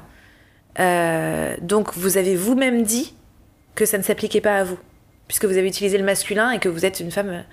Et je me dis, mais qu'est-ce qu'il raconte? Mais n'empêche que suite à cette phrase, je n'ai plus jamais eu d'angoisse, de violence. Tu vois, il arrivait en, décodant des mots, et c'est pour ça que tout ce qui était lacanien m'intéressait énormément, parce que c'est beaucoup sur les jeux de mots, tu vois. Mais pour moi, ça faisait un effet euh, génial. Mais sur le coup, je comprenais pas. Il y avait des. Je comprenais pas ce qu'il me racontait. Par contre, ça dénouait un truc. Et que après, je me disais, ah, mais oui, c'est ça. En fait, il jouait sur les mots. Tu vois Mais j'ai pas les exemples les plus flagrants. Je pense, les plus flagrants. Je pense qu'il y a des. Il y avait des choses où. euh, Il y avait Je pense qu'il y avait des choses beaucoup plus. euh, je- C'est marrant parce que tu sais, je l'ai sur le bout de la langue des trucs qu'il m'avait dit où je me suis dit, mais c'est ça qu'il voulait dire. Ou le désir, il parlait énormément évidemment du désir, tu vois. Et, euh, et il disait, il, disait, il passait son temps à dire qu'il fallait vivre son désir, mais pas un désir, euh, pas, une jouissance. En fait, il faisait vraiment la différence entre la jouissance et le désir, tu vois. Et donc, c'était des mots, t'imagines bien, quand j'avais 20 ans, je me disais, mais qu'est-ce qu'il me raconte? Je comprenais pas. Et en fait, j'ai tout à fait compris ce que c'était d'être vivant dans son désir. Que le désir t'amène vers la vie, que la jouissance t'enferme dans un truc hyper mortifère, tu vois. Mais c'était des concepts, ouais, qui me dépassaient total. Comment ça s'est passé la fin, la dernière séance de ce premier, euh, de ce premier travail? La dernière séance de ce premier travail, euh, j'avais eu une, euh, euh, une fin de contrat et euh, j'avais pas envie de rechercher du travail immédiatement, donc j'avais décidé de reprendre mes études et d'aller en Angleterre. Et donc je lui avais dit voilà, j'ai pas du tout envie de mettre fin à, notre, à nos séances, mais je vais partir en Angleterre et, euh, et comment on fait Et puis il m'avait dit ben non, mais vous allez partir en Angleterre et puis vous allez vivre votre vie. Enfin, ça c'est. Alors que j'avais, tu sais, j'avais essayé d'arrêter dans le temps avec lui une fois. Et puis il m'avait répondu non, non, vous revenez la semaine prochaine. Si ça te rappelle quelque chose. il m'avait dit, euh, il m'avait dit je vous attends la semaine prochaine et j'avais dit mais n'importe quoi, c'est ma dernière séance et tout. Puis par contre moi j'étais revenue la semaine prochaine, la semaine d'après. Donc j'avais, mais là c'était euh, évidemment, il avait vu justement que j'étais dans mon désir. J'étais vraiment partie dans quelque chose qui était extrêmement positif pour moi et puis ça c'est, et je l'avais rappelé quand j'avais été. euh, quand j'étais en série d'ailleurs, euh, j'étais rentrée pour un break en France et il s'était passé un événement euh, euh, qui était difficile pour moi. Et donc je l'avais rappelé à ce moment-là. Il m'avait pris juste pour une séance, mais tu vois, on n'était pas au sein d'un travail. hein. C'était juste, il fallait que je débriefe avec lui d'un truc qui s'était passé. Euh, et donc il m'avait reçu. Euh, pareil, il avait été super. Et puis après, il est mort quelques mois après. Tu sais de quoi T'as été Non. tenu au courant? Pas du tout, parce que comme je faisais plus partie de ses patientes, enfin tu vois, j'ai pas été informée et je l'ai su que par euh, un ami d'amis euh, qui, euh, qui allait le voir et, euh, et qui m'a dit qu'il m'est mort. et on sait pas de quoi. Il a juste. je sais pas comment les gens l'ont su. Mais en tout cas, il est. Ouais, je sais pas. J'ai envie de te faire une, euh, j'ai envie de te faire une interprétation sauvage Vas-y. et euh, qui est juste une intuition et euh, je trouve ça. Je me demande dans quelle mesure on s'approche ou on retient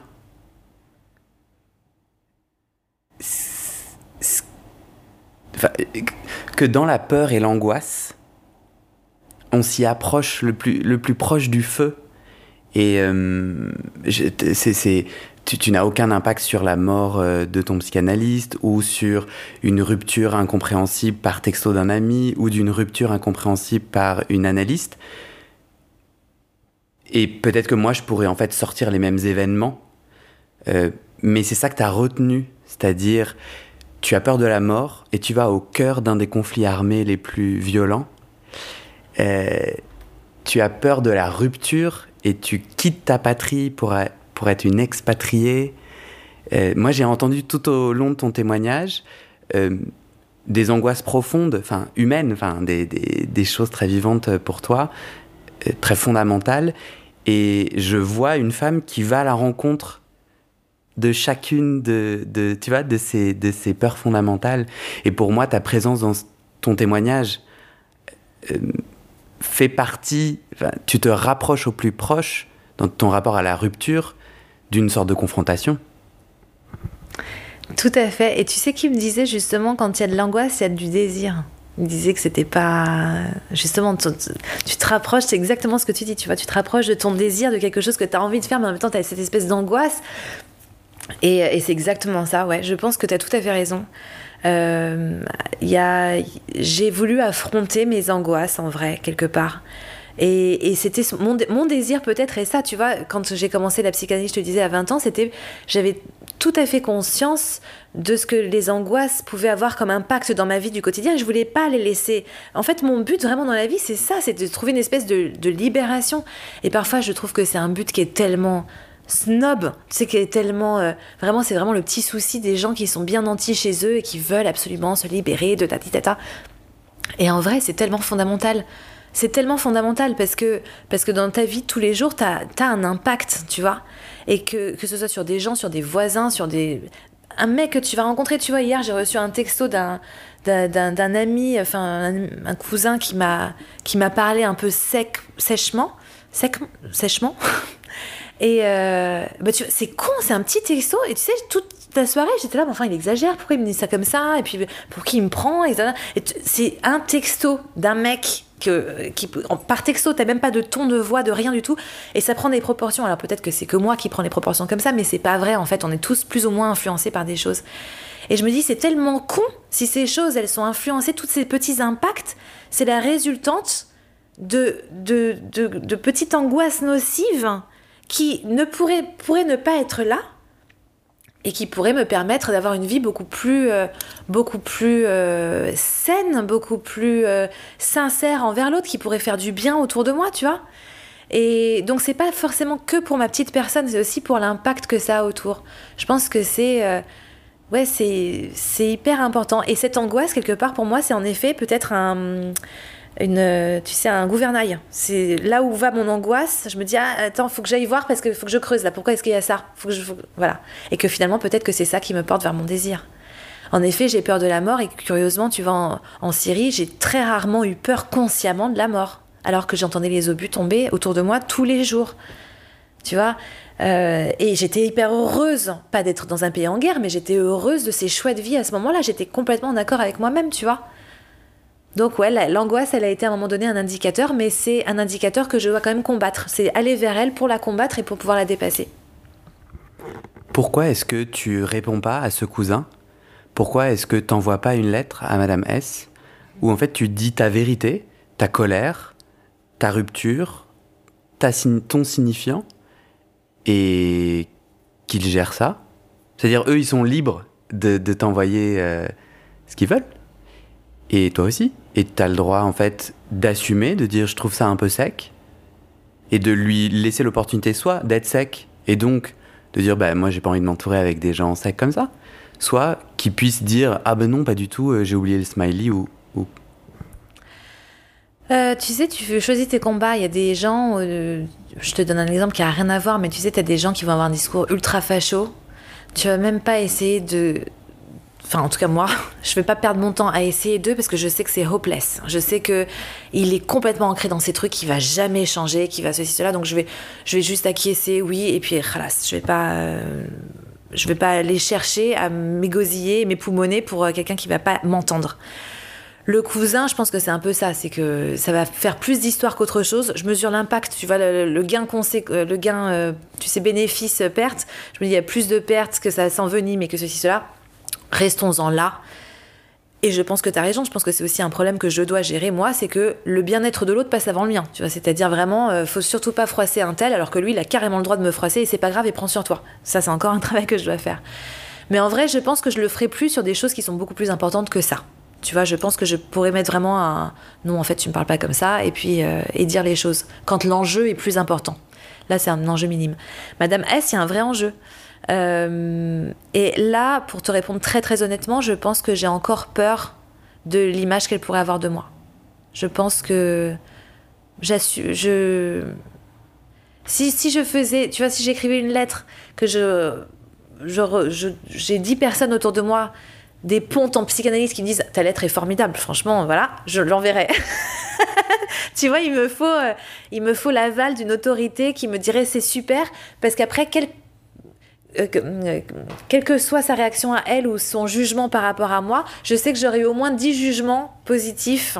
Euh, donc je pense que je suis encore trop peut-être fragile par rapport à ça. À ton avis, pourquoi le pouvoir il est chez l'autre? Pourquoi c'est l'autre qui peut te valider et pas toi-même? Bah, ça, je pense que ça, c'est dans mon éducation. Je pense clairement que c'est un truc de mon éducation. Que ma problématique à moi, c'est qu'on m'a toujours dit que j'étais extrêmement susceptible. Toujours petite, j'étais très très sensible. Je pleurais, j'avais la larme très facile. Euh, pas de caprice, de larmes d'émotion même. Quand je, me souviens, je pleurais devant le juste prix, tu vois, quand j'étais petite. Juste prix Patrick Roy, tu vois, quand les gens gagnaient, j'étais en larmes devant tellement ça me. Enfin, j'étais très très sensible. Et, euh, et bien entendu, quand c'était quelque chose de négatif aussi, je pleurais très facilement. Et, et on m'a toujours dit, t'es trop susceptible, c'est n'importe quoi. Et en fait, mon curseur, il a complètement. euh, la boussole est devenue folle. C'est-à-dire que je sais plus si ce que je ressens, c'est justifié ou pas. Ou j'ai le, droit, en fait, ou je suis trop susceptible. Tu vois, c'est ça. C'est moi qui en fais tout un pataquès, ou est-ce que j'ai vraiment le droit? Mais ça, je pense sincèrement que c'est euh, ma problématique perso d'éducation. Même si beaucoup, je me rends compte que beaucoup de gens. euh, la partagent, tu vois, il y a beaucoup de gens qui vont te dire, putain, j'ai pas osé lui dire, je sais pas ce qui m'a empêché de pouvoir, ou j'accepte qu'il me traite comme, ça, euh, pour la paix des ménages, je, supporte ça, mais pourquoi? Quand t'es de l'extérieur, en effet, c'est une question hyper légitime de pourquoi est-ce que l'autre... Et en même temps, je pense que c'est quand même aussi important de faire des compromis dans la vie, tu vois, c'est pas que maintenant on est vraiment dans une, une, une époque où euh, plus personne ne doit souffrir de rien, tu vois, c'est limite, c'est trop l'inverse, c'est-à-dire ah ben non je vais pas m'emmerder à faire ça, ah ben non je vais pas me faire chier à faire ça, donc non tant pis les gens, moi je veux plus supporter rien du tout. Du coup ça fait une, une- société extrêmement euh, euh, auto-centrée, euh, qui est plus du tout dans la solidarité, qui, qui, qui est triste à mourir quoi, tu vois.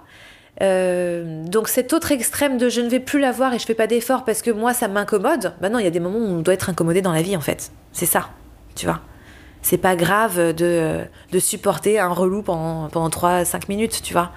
Une petite phrase qui est mal dite, on va pas s'offusquer à chaque fois. C'est bon, j'ai une énergie à utiliser ailleurs, quoi. Est-ce que tu penses à quelque chose d'important à propos de ton chemin en psychanalyse que tu n'as pas dit et que tu aimerais ajouter en conclusion? Euh...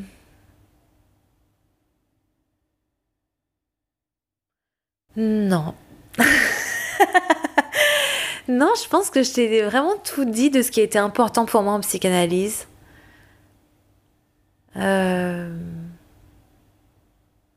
Je pense qu'il faut quand même malgré tout garder en tête, même si c'est très important pour le transfert, hein, Enfin, le transfert en lui-même est très important parce que c'est là que tout se joue, tu vois. Mais je pense que c'est très important de désacraliser le psy, hein, de, se rappeler quand même que c'est une personne, euh, que c'est une personne comme toi et moi, qui peut-être est beaucoup plus, on va dire, euh, éveillée sur ses propres pro- problématiques, qu'il a peut-être régler beaucoup plus de problèmes que toi et moi, tu vois. Mais que ça reste quand même une personne avec des défauts qui a absolument pas la science infuse et qui euh, peut faire des maladresses et qui peut ne pas être dans le vrai. Ça, je pense que c'est très important de garder en tête. Moi, ça a été un petit peu mon erreur. hein. C'est de, de de jamais remettre en question. Kim, j'arrivais à le remettre en question parce qu'il me laissait complètement cet espace. T'as raison sur un truc avec elle, avec Madame S. C'est qu'elle te la laisse pas cet espace parce qu'elle crée cette espèce de rapport empathique, bienveillant, etc.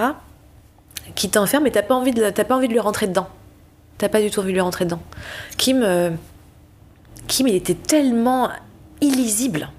Tu pouvais, vraiment, c'était un écran blanc, quoi. Tu pouvais projeter sur lui, vas-y, fais-toi plaisir. Tu projettes sur lui tout ce que tu veux. Donc, tu pouvais projeter tes révoltes. Tu pouvais envoyer chier, tu pouvais, euh, je sais pas. Elle, ça me serait jamais venu à l'esprit. Et tu vois, la seule fois où ça m'est venu à l'esprit, ben, c'est mal fini, quoi. Donc, non, désacralisons le psy, quoi. Trop bien. Euh, moi, il m'est venu une, euh, une image. euh, si je vais au restaurant, j'imagine que le, le chef, les sous-chefs, la chef, les sous-chefs et les, les, serveurs, les serveuses sont des humains comme moi, ont des défauts. Mais si j'ai commandé un steak et qu'il arrive noir, pas, pas juste un peu trop cuit parce qu'aujourd'hui c'est la cuisine est très très chargée mais noir carbonisé, euh, ben c'est plus une question de ah ben ils sont humains etc. Moi je suis allé au restaurant, c'est ton métier. Du coup bah là c'est même plus trop cuit, c'est noir en fait. Et euh, et je me suis dit bah je vais pas manger un steak carbonisé au nom de tu vois au nom de l'humanité. je, et je sais pas pourquoi j'ai pensé à ça. Parce que là, la différence, c'est que c'est clair, c'est un fait, tu vois. Ton steak, il est arrivé noir, il n'y a pas de doute. Et je pense que le problème de la relation à l'autre, c'est que tu as toujours un doute de est-ce que c'est moi qui ai mal vécu le truc, est-ce que c'est moi qui ai mal, tu vois, j'ai mal compris? T'as toujours, il y a pas, c'est ça le truc, c'est que c'est pas des maths, c'est pas 2 plus 2 égale 4, quoi. Ton steak, il arrive noir, il arrive noir, le problème est réglé. Tout le monde va s'accorder sur le fait qu'il est noir. Mais toi, tu peux raconter la même histoire à quelqu'un qui va dire, bah écoute, moi je pense que t'exagères, non, fallait pas le prendre comme ça, tu vois? Et du coup, c'est pas aussi net. Mais c'est le, c'est le problème de. Alors, t'en as qui vont te dire, mais peu importe en fait que ça fasse unanimité ou pas. À partir du moment où toi tu le sens comme ça, assume que tu le sens comme ça et que bah, pour moi c'est un problème, même si pour la moitié de la Terre ça l'est pas, pour moi c'est un problème. J'en suis pas encore là. J'en suis pas encore là. Ouais, et je sens mon, mon envie de te, de, te, de te dire ma vérité comme si c'était une vérité absolue. Tu vois, pour moi, le comportement de Madame S est un steak, mais ultra carbonisé, apparemment d'une chef qui, est, qui ne sait pas cuire les aliments. Euh, je suis très en colère, très choqué, et, euh, et ça. Et, et voilà. Enfin, ouais. Mais, euh, mais en fait, je trouve ça pernicieux. De... C'est pour ça que je le dis à la fin et que je le couperai, ou enfin, on s'en fout. Et je, t'invite pas. Enfin, tu peux réagir de tout ce que tu veux, mais en fait, ça a peu d'intérêt.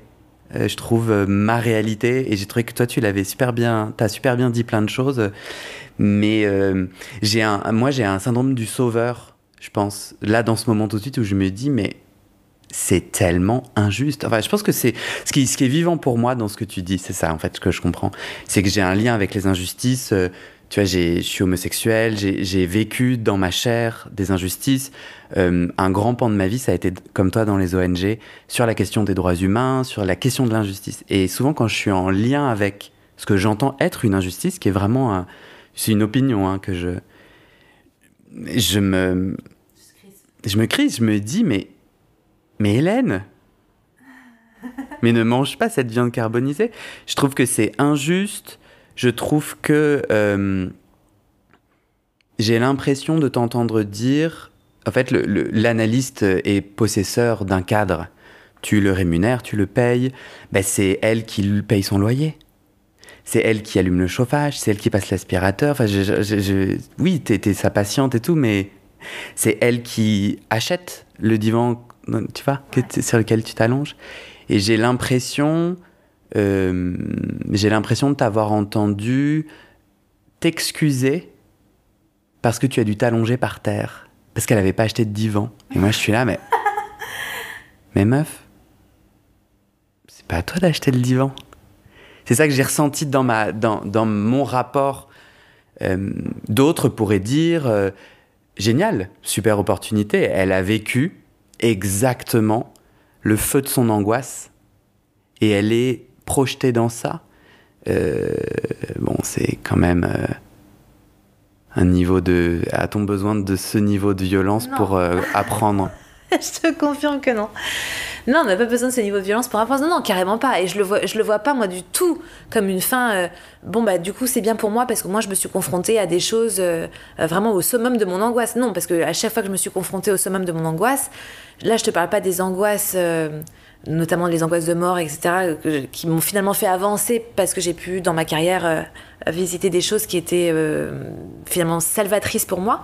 Je parle de ces angoisses-là qui m'étouffent, c'est-à-dire des angoisses qui m'empêchent de vivre. L'angoisse de mort maintenant qui fait que je couvre ma fille de ouf alors qu'il faudrait que je lui laisse quand même vivre sa vie, tu vois, ce genre de choses.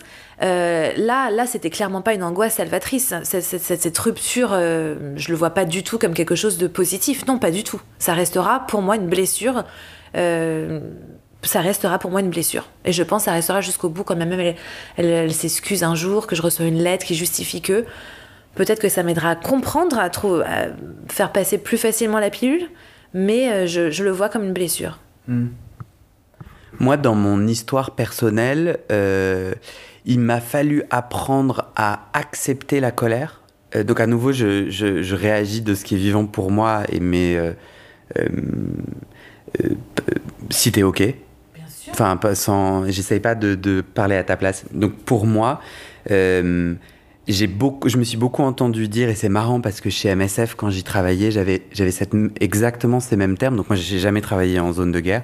J'ai fait euh, des terrains très courts, euh, vraiment deux semaines, trois semaines. mais mon travail était lié à la communication et au plaidoyer, notamment dans des zones de malnutrition. Et me voilà accompagnant une photographe euh, très réputée qui prend des photos euh, sur la question de la malnutrition. euh, et j'ai vraiment ce souvenir de me sentir coupable d'être un blanc privilégié. Et au nom, donc une culpabilité que je trouve importante à vivre. Enfin, c'est pas que négatif de me dire, attends, c'est quoi mon pouvoir, c'est quoi mon rôle. Mais il y a toute une part de la culpabilité qui faisait, bon bah chute Guillaume. Enfin, tes petits problèmes. En fait, toute une part de la culpabilité qui écrase et qui dit, euh, ça va, c'est un texto d'un cousin lointain, euh, ça va. Et en fait, dans mon chemin de psychanalyse et dans mon chemin intime et personnel, il m'a fallu enlever cette part de culpabilité pour dire bah non, ça c'est important pour moi parce que c'est pas cinq minutes. Moi, c'est toute l'après-midi, voire toute la semaine. Et j'ai de la valeur. Et ben, ce qui est vivant pour moi, c'est ça. Peut-être c'est pas vivant pour d'autres.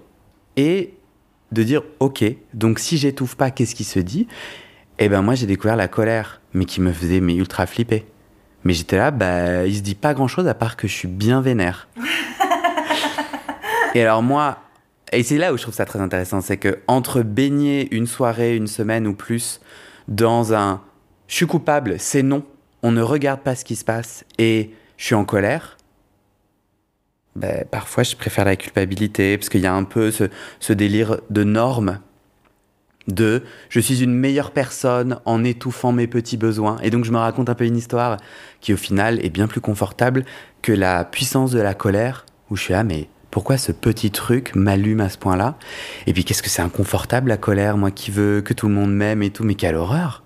Et puis qu'est-ce que j'en fais en fait? Ça, voilà là, ça remplit tout, etc. Je voulais juste te partager ça, ce ressenti par rapport à ton, à ton témoignage. C'est drôle parce que pour moi, la colère, moi j'adore la colère. Enfin, contrairement à toi, j'adore la colère, je me sens hyper puissante dans la colère. Le problème, c'est qu'elle n'est pas dirigée vers la bonne personne. Elle n'est pas dirigée vers le coupable. Donc après, moi, je vais me mettre en colère toute seule. Je vais appeler la moitié de la terre de mes amis pour leur dire, te rends compte, il m'a fait ci, il m'a fait ça, et je vais être vénère et je vais cracher. Mais moi, j'ai une colère hyper lâche. C'est-à-dire que je vais balancer sur tout le monde. Enfin, je- tu vois, je vais dé- dé- décharger ma colère sur les amis qui vont m'écouter, pas en les accusant, en leur racontant les faits et ce qui s'est passé. Mais je vais pas aller voir la personne qui m'a mise en colère. Tu vois? La confrontation. la confrontation, en fait, me fait, euh, me fait flipper. La confrontation me fait flipper avec des gens qui ne sont pas en colère, justement.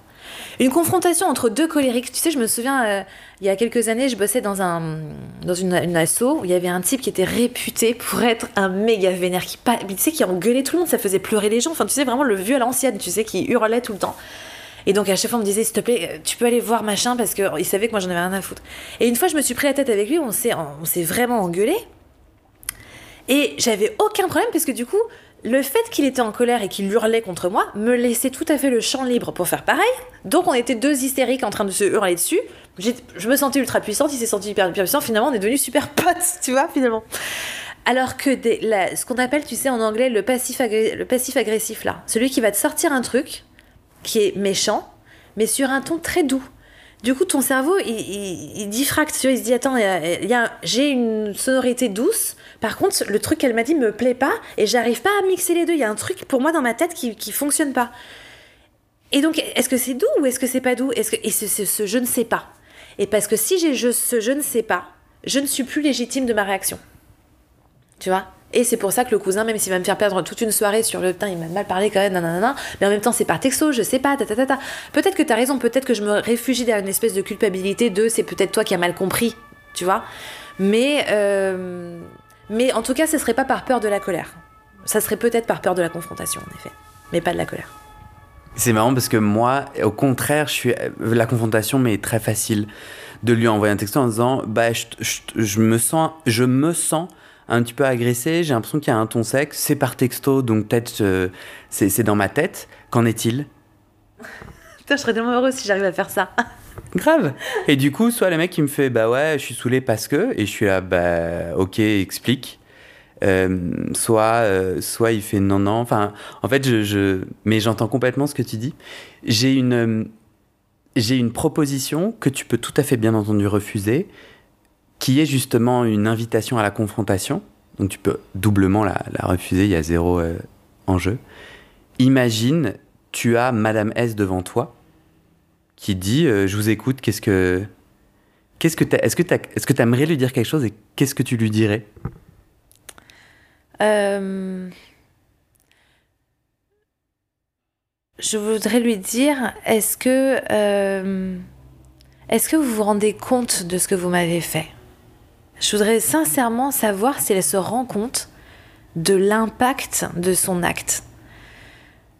Parce que si elle me dit oui, je me rends compte, mais je sais que vous étiez, je savais que vous seriez assez forte pour euh, surmonter ça, et je suis vraiment désolée. Moi, c'était quelque chose que j'arrivais pas à gérer, et j'en sais rien. Enfin, je te dis n'importe quoi. T'as vu, je suis déjà en train de faire sa réponse.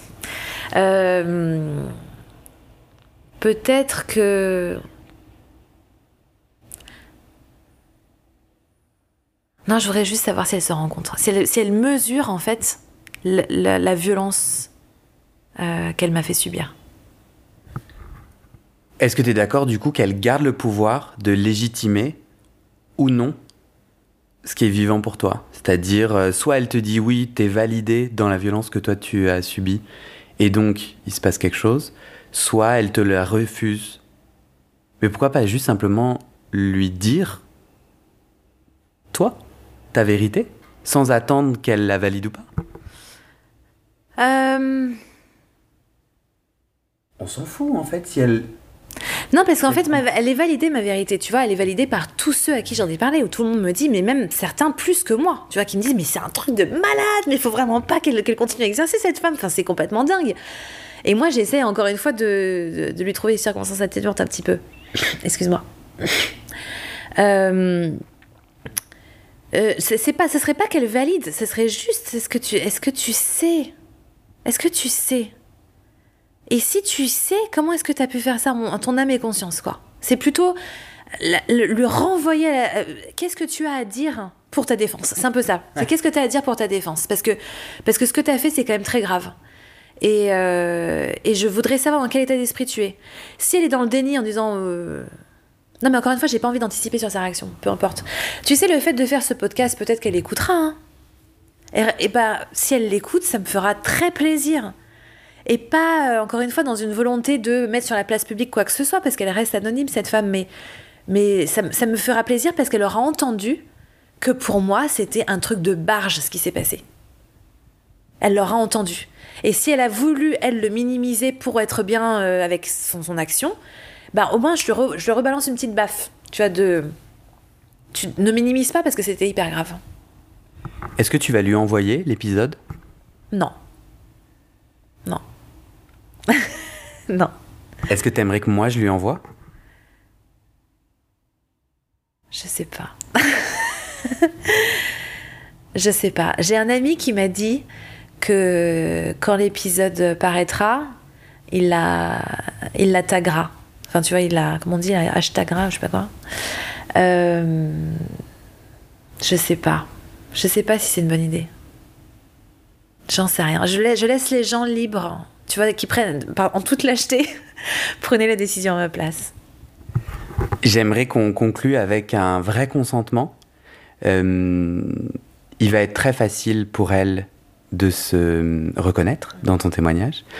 Tu sais déjà que des amis sont plus en colère que toi et veulent la contacter. Euh, Est-ce que tu prends la responsabilité de ce qui peut se passer suite à, la publication de ce témoignage?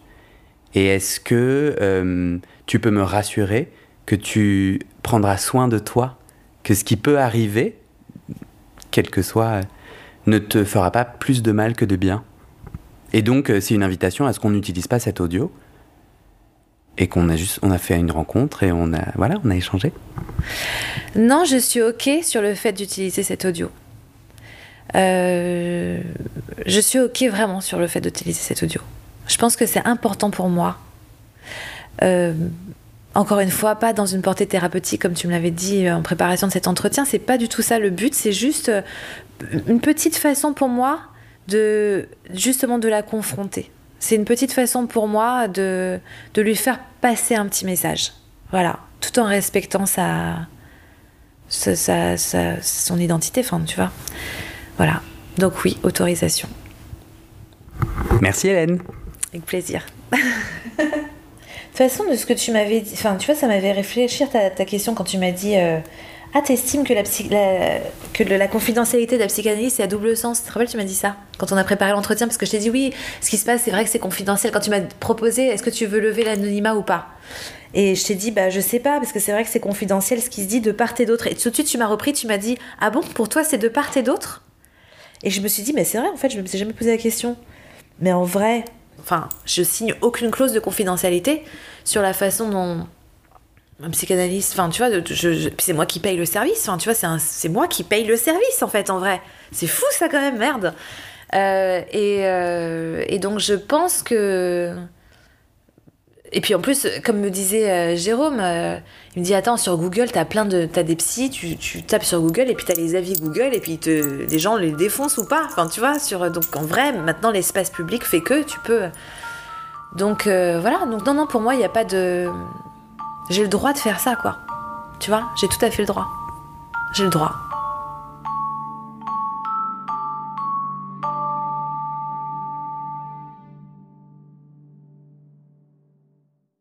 Et c'est la fin de cet épisode.